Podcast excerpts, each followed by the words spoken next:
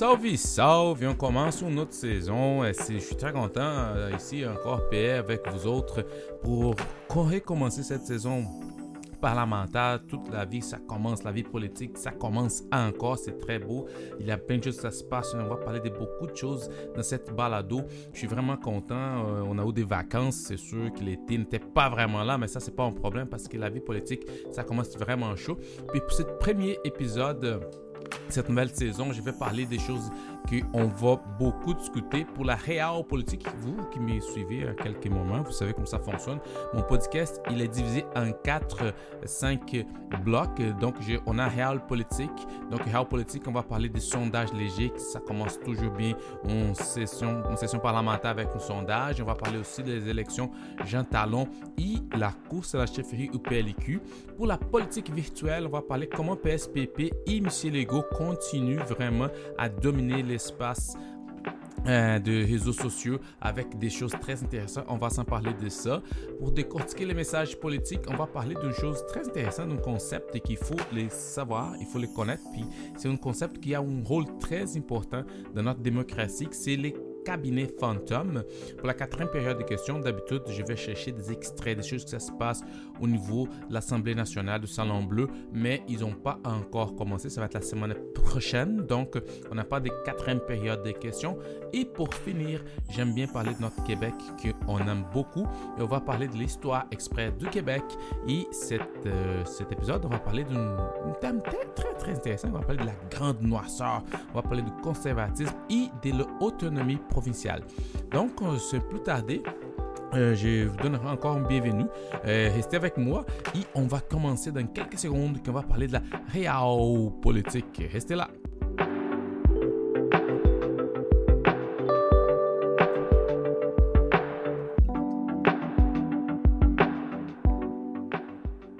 Réelle politique. Donc, on sait que ça beaucoup de choses qui se passer. Commencer une session parlementaire, rien de mieux qu'avoir un sondage, un bel sondage qu'on va dire ils sont où, parce que les- si l'aiguille a bougé ou pas. Et les derniers sondages, il y a eu deux éléments, je ne vais pas rentrer dans tous les détails des deux sondages qui étaient faits par Léger, mais une chose très intéressante qui, ont sorti, c'est vraiment, on, a vu que la CAQ, ils ont réussi, après tout ce qui s'est passé au niveau de, de l'abandon du troisième lien, que c'était très, très mal vu la- dans la région de Québec. On a vu aussi que la CAQ avait des dossiers un peu comme les, la- euh, les mater- maternelles 4 qui fonctionnaient pas, la, le- la file d'attente aux, urgences, ça continue d'augmenter. Il y a donc, il y a eu plein de dossiers que la CAQ avait fait des grosses promesses, puis ils n'ont pas livré. Donc, c'est vraiment intéressant. On parle de réduflation. Donc, c'est ils ont réduit leurs leur promesses pour livrer moins, mais ils disent qu'ils sont toujours les speeds, qui vont dire on sait là, on travaille pour les Québécois, ils vont faire d'autres choses. Mais le sondage, fait juste confirmer qu'au moins, au moins la CAQ, elle a réussi à arrêter un peu les, choses qui se passaient. On a vu que euh, l'intention des votes, ça continue vraiment haut. 37% pour la CAQ, c'est vraiment OK. Ils ont réussi à faire ça. 37%, ça c'est bon. Euh, après, une chose intéressante, ceux qui ont beaucoup profité, les partis qui ont plus profité, c'est les partis québécois. Les partis québécois viennent avec 22% derrière la CAQ, suivi des Québec solidaires et ben, le PLQ qui a perdu encore, donc il est 12% après 11% avec les partis conservateurs du Québec. Donc, on voit que ça continue la, la dégringolade au PLQ, mais la CAQ se maintient et les PQ en profitent beaucoup, surtout dans l'image du PSPP pour Saint-Pierre Plamondon parce que dans la deuxième question, c'était comme le me- qui est le meilleur premier ministre du Québec? Donc, euh, 32% pour euh, M. Legault, c'est le ministre, c'est le premier ministre, donc le parti au pouvoir. Mais les PSPP, là, il vient avec 19%. 19%, donc c'est vraiment bien solide. Et euh, après, on a Gabriel Nadeau-Dubois avec 13.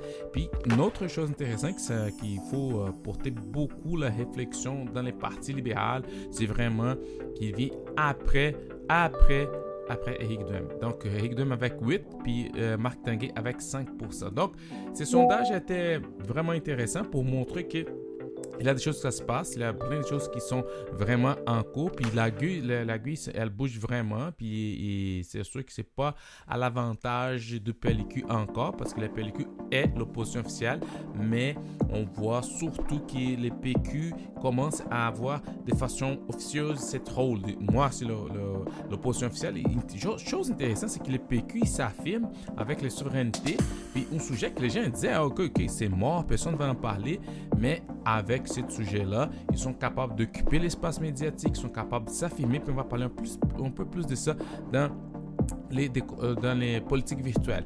Puis ça, ces sondages m'amènent vraiment au douzième sujet. Notre douzième sujet, c'est la course en jeune talent. Parce qu'on sait, Joël Boutin, qui était la candidate de la CAQ, qui était une ancienne directrice de cabinet, elle a donné sa démission au mois de juillet. Donc, le premier ministre, il a six mois pour déclencher une élection partielle. Puis on connaît tous déjà. Donc là, aujourd'hui, aujourd'hui qu'on se parle, on connaît vendredi, on connaît tous c'est qui? Donc, de chaque parti, des, les candidats, il y a eu des controverses au niveau, au niveau de Québec solidaire qui voulait une femme, mais les, membres ont décidé vraiment d'aller avec quelqu'un qu'ils connaissent. Les PLQ étaient trop longtemps pour sortir son député, son, sa candidate. Euh, les PQ qui a eu toute la controverse avec les candidats de PQ qui avait, les gens disaient que parce que c'était stratégique. Quand il est pas, quand la PQ a sorti son nom, c'était un gros nom, tout le monde dit waouh, ils ont donné une journée, puis après comme laisser partir euh, certaines euh, fuites. Euh, voici, il avait parlé avec nous autres. Donc, c'était, il y avait beaucoup de controverses qui approchaient qui, qui mentait, qui mentait pas. Mais c'est bon, on, a, on connaît tous les joueurs qui vont se présenter. Puis, c'est quoi le défi de chaque partie? On va commencer par la CAQ. Parce que la CAQ, elle a recruté Marie-Annick Chouari. Donc, on connaît, on, on, a déjà beaucoup parlé sur la personne, puis c'est l'allégeance. Mais chose intéressante, c'est que la CAQ a joué gros. Parce que la CAQ va falloir vraiment garder, il falloir démontrer qu'ils continuent vraiment à, à, ne pas avoir senti toutes les attaques qu'ils ont eues, puis qu'ils sont capables de continuer avec les comtés des gens, euh, des gens talents. Donc, ils ont passé au travers des critiques, ils ont choisi une belle candidate, solide, connue du milieu. Mais les défis de la CAQ, ça va être ça, de démontrer, écoute, regarde, nous, on a l'appui de la population, la population nous aime, puis on va continuer avec la CAQ. Donc, pour euh, Marie-Annick Chouari, ça va être de garder le comté, ça va donner un autre souffle à la CAQ pour dire, tu vois, il y a plein de choses qui se passent, mais les est avec nous autres. Ils ont continué à nous faire confiance, puis ils vont continuer à nous faire confiance. Ils ont élu euh, Marie-Anne Chouari. Donc ça, c'est le défi de la CAQ, parce que s'ils perdent, vont, les gens vont commencer à dire, ouais, mais peut-être, puis qu'on sait comment ça fonctionne, tout au niveau de, des commentateurs, des chroniqueurs qui vont dire, oui, peut-être, vont sortir plein d'hypothèses. Mais donc, Marie-Anne Chouari, elle a un gros défi de vraiment garder euh, la chaise. Après, on a les pellicules. Les pellicules, il a choisi Élise Avar-Bernier. Donc, son rôle, c'était de reconquérir et prouver qu'ils sont vraiment pas juste euh, dans, de façon euh, réelle l'option officielle parce que ça joue beaucoup de la, dans la perception. Euh, vous savez, tout le monde qui Jean Talon était un comté qui a toujours été, toujours été un comté libéral et depuis sa création. Puis il y a plein de gens et on disait que si vous voulez rentrer en politique, c'était quelqu'un que les partis avaient choisi. Il se présente un Jean Talon qui va gagner. C'est plus vrai. Donc les châteaux forts du Parti libéral, il n'y en a plus. donc on, la CAQ a prouvé ça. Mais euh, euh, donc, Elise avoir Bernier, elle va voir les défis d'être la face. Mais son défi, c'est encore plus gros, grand parce que elle a aussi il y a l'élection partielle, mais il y a aussi tout ce qui se passe au niveau de la reconstruction de parti. Donc, c'est sûr que chaque question, elle va, va vouloir répondre, mais oui, mais les partis en reconstruction, peut-être. Puis une chose que j'ai trouvé assez ordinaire, c'est que quand elle a fait sa première présentation, elle est solide, elle est bonne, bonne communicatrice, mais quand ils ont posé la question par rapport au troisième lien, elle a patiné un peu à gauche et droite, puis c'est sûr que les gens allaient parler de ça. Donc, mais en tout cas, ça c'est notre avis. Puis j'ai vraiment hâte de voir s'il va en avoir un débat, parce que ça va être très intéressant de voir comment les choses vont placer. Par la suite, on a Québec solidaire avec Olivier Beauduc. Donc, lui, son défi, ça va démontrer que les Québec solidaire n'a pas plafonné, puis qu'il n'est pas juste une partie qui est urbain, puis dans, Sherbrooke aussi, mais il veut vraiment, il dit, écoute, le Québec, là, la région de Québec, ils ont pour le Québec soldat nos idées, les idées des gauches. Donc, Olivier Beaudoux, c'est pas sa première fois, c'est quelqu'un qui connaît bien les comtés. On a vu toute la controverse qu'il y a eu, des gens qui voulaient dire, non, non, mais on veut un femme, mais ok, on va laisser ça aux membres. Les membres ont voté, c'est quelqu'un qui connaît les comtés.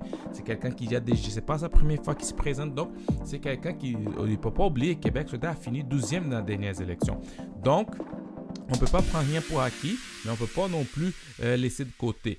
Par la suite, on a le Parti québécois avec Pascal Paradis. Donc, Pascal Paradis, donc, il va prouver que la montée de la souveraineté, puis Paul Saint-Pierre Plamondon, elle est réelle. C'est pas juste une vague. Les gens disent, OK, il est cool, il est nice, mais pas plus. Donc, s'ils font rentrer les quatrièmes députés, ça va être toute une prise pour les partis québécois, puis ça va vraiment renforcer sa base, sa militance, puis l'idée qu'il apporte avec toute la souveraineté. Donc, c'est beaucoup de poids sur les épaules de Pascal Paradis qui va vraiment démontrer, écoute, c'était pas juste la chance, on est là pour rester, puis on va renaître des scènes comme la phénix. Donc, les PQ, c'est ça les gros défis du PQ, de vraiment dire, écoute, nous, on est là, nous sommes là, puis on va continuer à monter.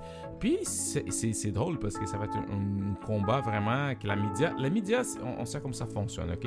Les médias, ils ont déjà décidé que ça va être qui contre qui. Ils ont dit, ah, on a regardé les sondages, ça va être entre la CAQ et les PQ. Donc, ils sont lancés vraiment les attaques. Monsieur Legault, c'est celui qui va mettre la machine en place, tous ces ministres, vous allez, vous allez voir les ministres, les députés, tout le monde dans les comtés qui font porte-à-porte, les PQ qui vont utiliser son militantisme, tous ces gens qui peuvent y aller aussi. Donc, mais les médias décidé. Pour les médias, ça va être entre la CAQ et les PQ. Donc, ça reste aux autres partis Québec solidaire, Parti libéral, de s'y battre pour ne pas laisser que ça continue cette narrative, puis ils, ils vont s'essayer.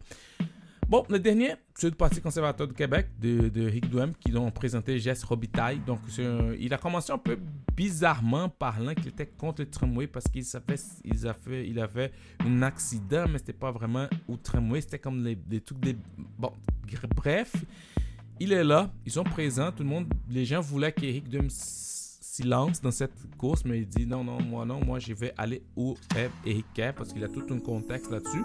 Mais on a Jess Robitaille, c'est un jeune, c'est toujours bon d'avoir des jeunes en politique, mais c'est sûr que les aspirations pour lui, c'est pas grand chose. Donc, on va voir, tout est, passé, donc on va suivre cette, euh, semaine par semaine cette. Euh, cette partielle des gens talons. Puis ça va être très intéressant parce que dès que ça va commencer à sortir les premiers chiffres, là, les, les gens on, vont se décider à quelque chose qui a changé. Parce qu'on a, euh, on n'a pas encore eu de sondage. C'est très difficile de faire un sondage partiel, les nombres des gens, tout ça.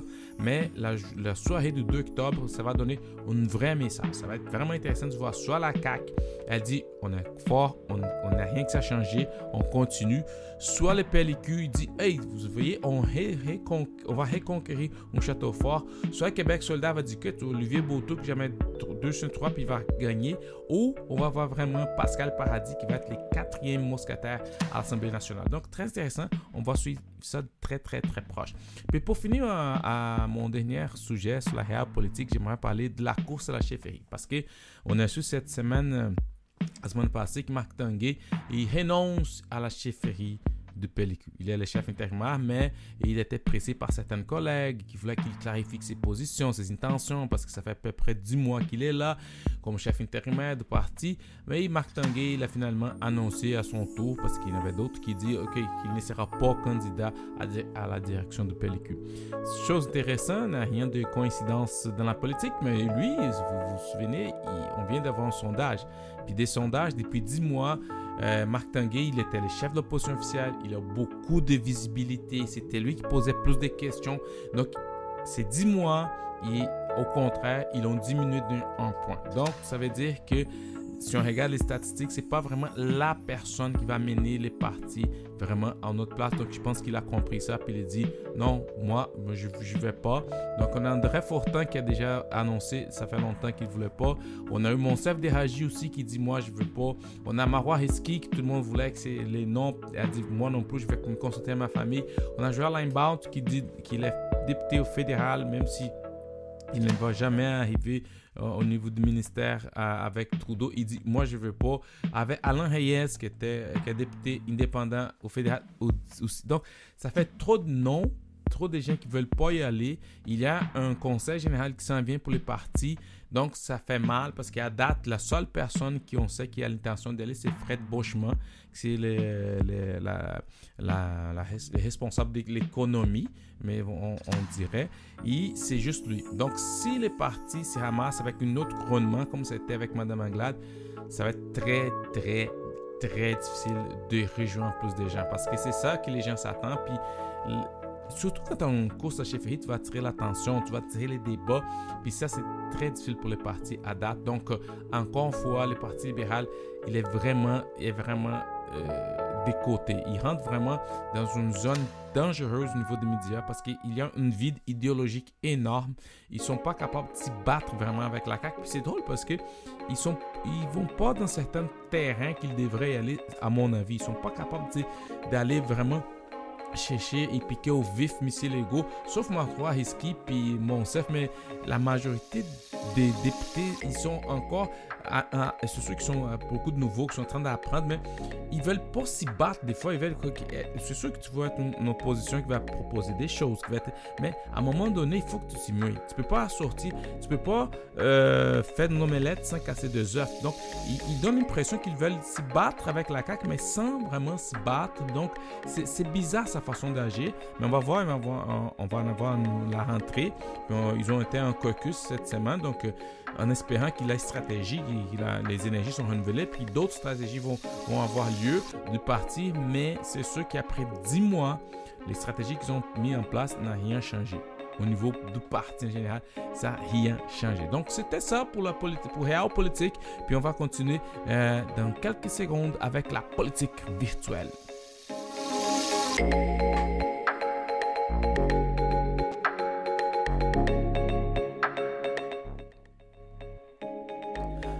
Politique virtuelle. Politique virtuelle, c'est. Écoute, il y, a, s'il y a un parti qui a bien compris comment ça fonctionne, le, monde virtuel, c'est le Parti québécois. Ils ont vraiment utilisé, euh, parce que les médias, ils ont certaines faiblesses, ils ont certaines règles. La, règle que les médias aiment beaucoup, c'est la règle de la nouveauté. Pour Saint-Pierre Plamondon, c'est la nouveauté. Puis il n'est pas juste la nouveauté au niveau d'être nouveau en politique, mais il est quelqu'un qui est capable d'aller se positionner. Il n'a pas peur de, de s'y mouiller. Il n'a pas peur d'aller au débat. Il n'a pas ça, les médias adorent ça. Puis il y a une façon très naturelle d'aller chercher des choses, d'aller débattre. C'est comme un, exemple cette semaine. Puis il dit ah, Je suis prêt à rédiger un brouillon de nos interventions, chacun des chefs de parti à l'Assemblée nationale, pour, comme il a été fait avec Ontario, pour demander euh, euh, euh, à la Banque du Canada d'arrêter la montée. Bien sûr, c'est c'est que c'est un peu de populisme. C'est parce qu'on sait que la Banque du Canada, c'est une institution indépendante, c'est une institution qui va gérer. Écoute, peu importe qui va écrire la lettre, qui va envoyer la lettre, qui va signer la lettre, ils vont pas prendre ça en considération parce que les politiques ne peuvent pas ingérer dans les affaires de la Banque du Canada. Par contre, au niveau de la perception, il va toujours pouvoir dire, écoute, moi, je m'ai battu pour vous autres, moi. Donc, il est capable de comprendre ça que les médias aiment, parce que les médias, ils comprennent aussi que ça va pas avoir aucun effet sa lettre, mais euh, au niveau de, taux d'intérêt, mais ils savent qu'au niveau de la perception, les gens vont dire, hey, lui, là, il est prêt pour se battre pour nous autres. Donc, il fait beaucoup de points à ce niveau-là, puis il, est capable d'attirer l'attention, puis il, est en train de dicter beaucoup d'agenda. Puis on sait que la CAQ n'aime pas ça. La CAQ aime qu'eux dictent les médias et l'agenda, qui dit qu'est-ce qu'il va faire, qu'ils sont capables de, quand ils, sont, se font attaquer, ils sont capables de changer les sujets. Mais pour Saint-Pierre Plamondon, c'est sûr qu'il fois il fait des gaffes, mais il n'a pas peur de se mouiller. Il utilise beaucoup son image parce qu'il sait que les médias aiment son image, sa façon de se positionner, comme on a vu récemment. Ils ont publié euh, euh, qu'il a donné une entrevue sur le Québec en danois ça donne toute une image. Puis quand tu vois les vidéos, c'est vraiment intéressant. C'est débrouille vraiment bien. Puis quelqu'un qui parle d'une langue qui c'est pas une langue facile. Donc, tout ça, ça enrichit son image de personnes capables, de personnes ouvertes. Donc, c'est comme tu mets l'humanité dans les politiciens. Il est capable de faire ça, de voir, les gens voient l'humain derrière les politiciens chaque fois qu'ils s'y prononcent. Et ça, c'est très, très fort au niveau de la, communication politique. Et les partis québécois, puis l'équipe de Parti québécois, l'équipe de communication ont vraiment, vraiment bien compris ça et on voit qu'il en profite. C'est pas pour rien qu'il a beaucoup de visibilité, il donne beaucoup d'interviews et écoute, les autres partis font damer les pions solides par les PQ qui a juste trois députés. On peut pas oublier qu'ils ont juste trois députés. Mais quand tu regardes sur les réseaux sociaux, sur les médias, ils occupent beaucoup plus d'espace que le Parti libéral du Québec et Québec soldat. C'est ça, ça c'est marquant. Un autre euh, euh, qui est aussi très très bon là-dedans, c'est François Legault son équipe. Ça, j'ai déjà parlé de ça. C'est très intéressant de voir la façon que M. Legault il est capable. M. Legault, il a compris les bons moments de, de bouger ses pièces dans l'échiquier. Et lui, il, il, il, est aussi, lui, son équipe sont capables de savoir c'est quoi les médias qu'il faut utiliser. Quand ils se font attaquer en télé, ils vont utiliser la télé. Quand ils, vont, se font attaquer sur Twitter, ils ont une stratégie pour aller sur Twitter, euh, là, connu comme X, là, mais c'est ancien Twitter.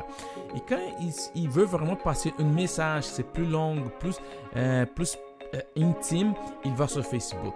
Et c'est ça qu'il a fait parce que Gabriel Nadeau-Bois, lui encore, a eu les, dons de piquer au vif en disant que M. Legault, il a donné une, conférence de presse, puis il disait que M. Legault ne rencontre, ça là qu'il ne rencontre pas les gens qui font son épicerie au Dollarama. C'est très fort comme phrase. Il dit, écoute, voici l'homme riche qui vit dans, un, la, dans la tour d'ivoire, qui ne connaît pas la réalité de peuple que moi je connais.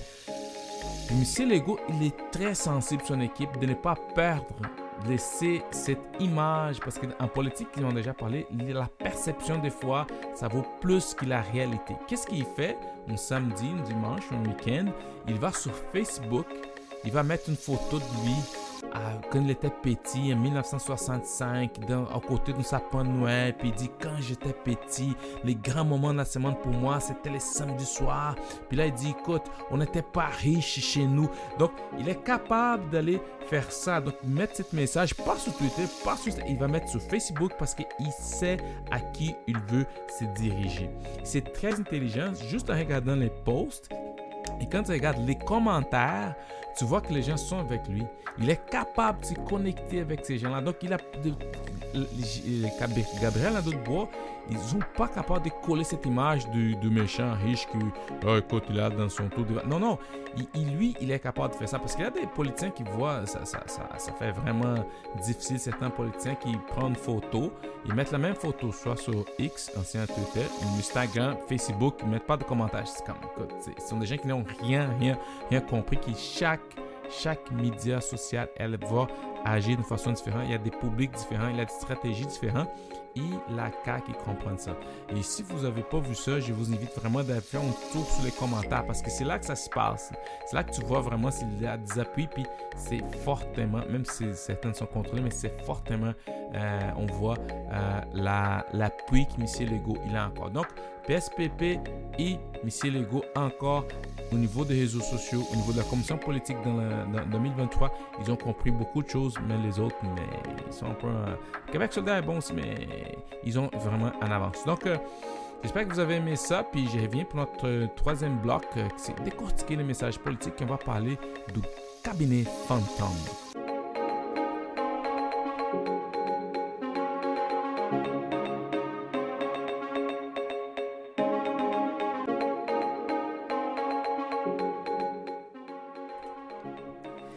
Cabinet fantôme ou shadow cabinet en anglais.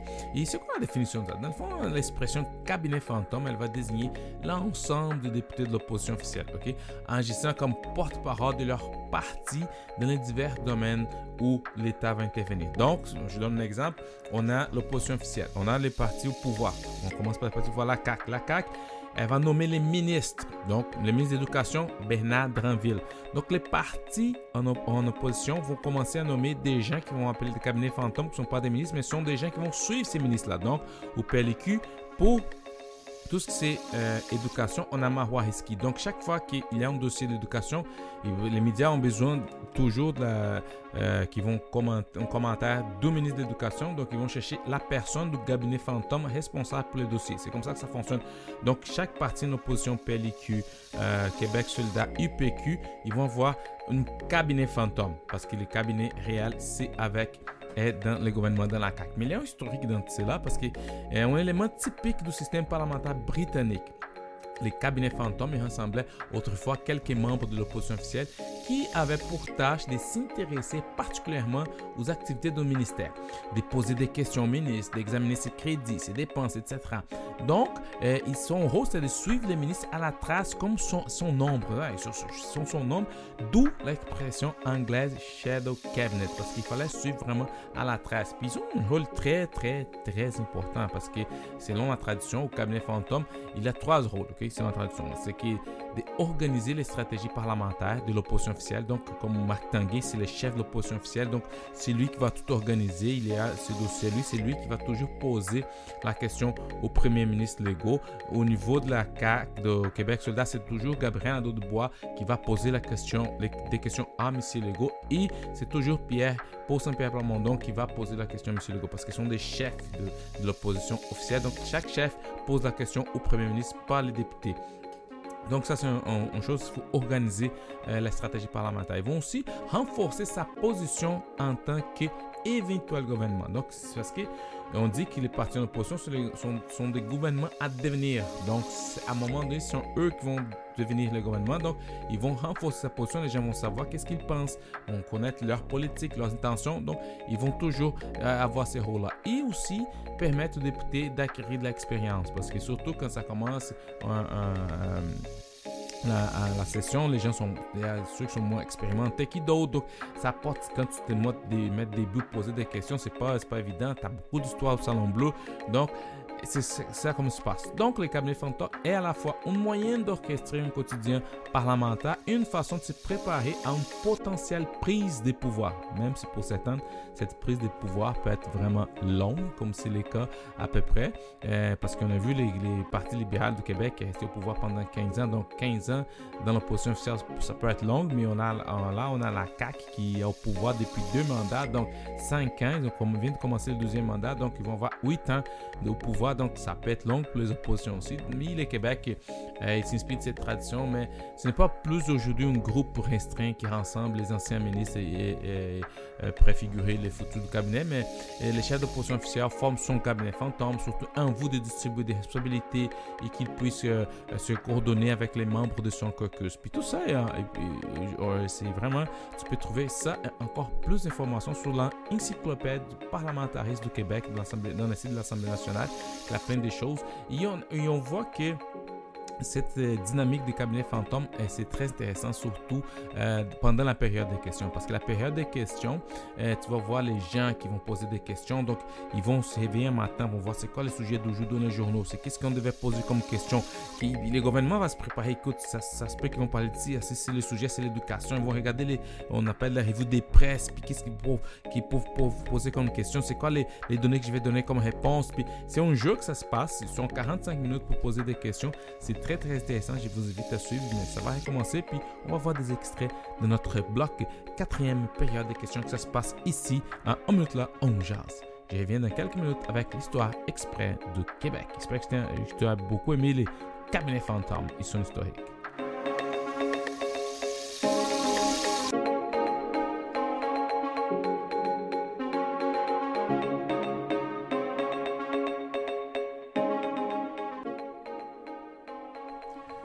Ça, c'est ça. On est rendu notre dernier bloc qui s'appelle Histoire exprès de Québec. Et comme vous savez, j'adore le Québec, j'aime le Québec, j'ai épousé le Québec. Et j'adore vous faire découvrir des histoires euh, de politique, de, gens importants. Tout ça se passe au Québec au niveau de l'histoire. Puis je me base tout, le temps euh, sur les livres Histoire du Québec en 30 secondes. C'est un très bon livre qui a été écrit par Jean-Pierre Charland et Sabrina Moisin. Donc, un très bon livre, je vous recommande. Puis aujourd'hui, j'aimerais parler la grande conservatisme et autonomie provinciale. Le conservatisme social et religieux domine la belle province après la Seconde Conflit mondial. Le gouvernement de Maurice Duplessis, en place de 1944 à 1959, prône la tradition. Malgré la industrialisation et l'urbanisation progressive de la province, l'agriculture, la langue française et la religion catholique sont pour lui au cœur de l'identité canadienne française. Il profite de l'appui de l'Église catholique. celle-ci se charge toujours de la santé, des services sociaux et de l'éducation. Au nom de l'autonomie provinciale, Duplessis refuse des subventions fédérales aux universités, retardant ainsi la modernisation de l'éducation supérieure. Le régime encourage les investissements étrangers. Dans le contexte nord-américain de la lutte contre le communisme et le bolchevisme, la méfiance envers tous les mouvements syndicaux culmine avec la tenue de grandes grèves. Donc, c'est de l'amiante en 1949. Ce contexte encourage le gouvernement à restreindre les libertés des citoyens. Un système de corruption endémique privilégie uniquement les entreprises en guillemets amies de l'Union nationale. Et ben oui, le népotisme perdure. Le règne de Duplessis correspond aussi à l'électrification des campagnes, de la campagne et l'adoption du, du drapeau québécois et aussi aux luttes menées contre le gouvernement fédéral. Si ces dernières conduisent à la création de l'impôt québécois, ils font également perdre des millions à la province. Certains historiens ont qualifié cette période de grande noirceur.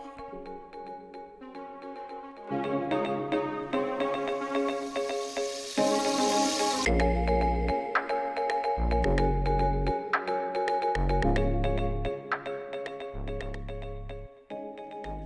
c'est ça, on arrive à la fin. Je suis vraiment content. C'est mon, mon passe-temps préféré de parler des politiques, parler du Québec, de jaser des politiques avec vous, parler de tout ça se passe au Québec. Donc, ça recommence. Euh, bienvenue encore. Euh, on va partir vraiment fort parce que ça ne s'arrête pas. On a la partielle, on a plein de choses qui vont se passer avant la rette estivale pour les, vacances de la fin de l'année. Mais j'espère vous retrouver soit en ligne, vous pouvez m'écrire, vous pouvez me parler. Je suis toujours là à disposition pour jaser dans le respect. J'adore en discuter de tout ça. Et je vous souhaite un très très bel week-end et on se voit à la semaine prochaine.